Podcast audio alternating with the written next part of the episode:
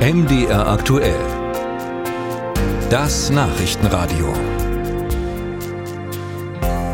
Spaniens Fußballverbandschef Luis Rubiales hat seinem Land einen echten Bärendienst erwiesen. Der 46-Jährige, der hatte am vergangenen Sonntag bei der Siegerehrung der spanischen Fußballweltmeisterinnen in Australien die Spielerin Jennifer Hermoso ungefragt auf den Mund geküsst. Hermoso selber sagte dann kurz darauf in einem Video, dass ihr der Kuss unangenehm gewesen sei, aber was hätte sie in dieser Situation nur machen können?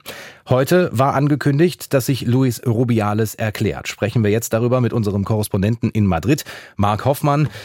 Er tut das im Moment tatsächlich immer noch. Er spricht noch. Ist äh, Rubiales denn jetzt von seinem Amt zurückgetreten, was viele gefordert haben?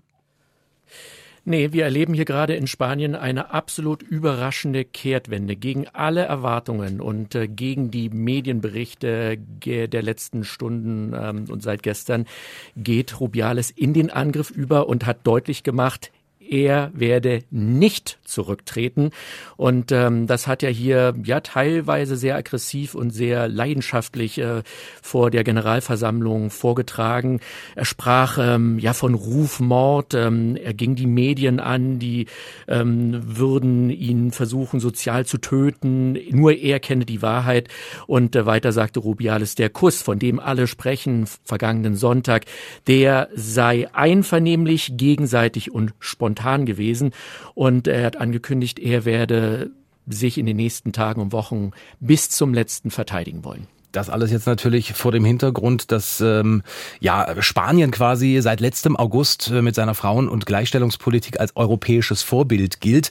Bei allen in der Bevölkerung scheint das tatsächlich noch nicht angekommen zu sein. Rubiales selbst hatte direkt nach dem Vorfall ja noch behauptet, dass diejenigen, die ihn dafür kritisieren, Idioten und dumme Menschen seien. Wie weit ist Spanien da also wirklich?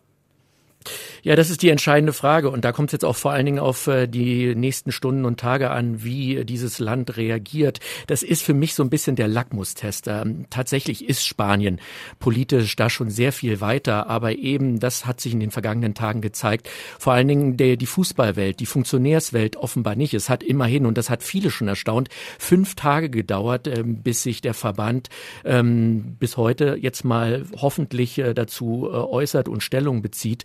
Nun nimmt das das hier nochmal eine Kehrtwende und ich kann mir vorstellen, dass das nun nochmal mehr als schon in den vergangenen Tagen hochpolitisches Thema wird, denn die Regierung, die hat klar wenn der Verband nicht handelt, dann werden wir das über unsere Mittel, über den obersten Sportrat versuchen, dass, äh, dass das nicht unerhört bleibt, dass es da Konsequenzen gibt. Hm. Wie sehr ärgert man sich in Spanien denn eigentlich, dass vom ersten WM-Titel der Frauen äh, quasi nicht viel mehr bleibt als die Diskussion um die Pokalübergabe?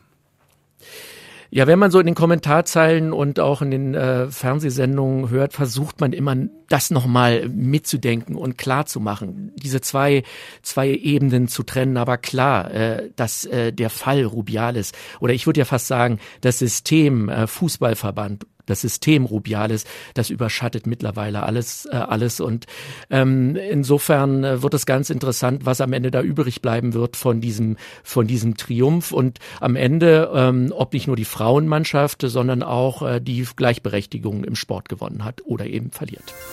Musik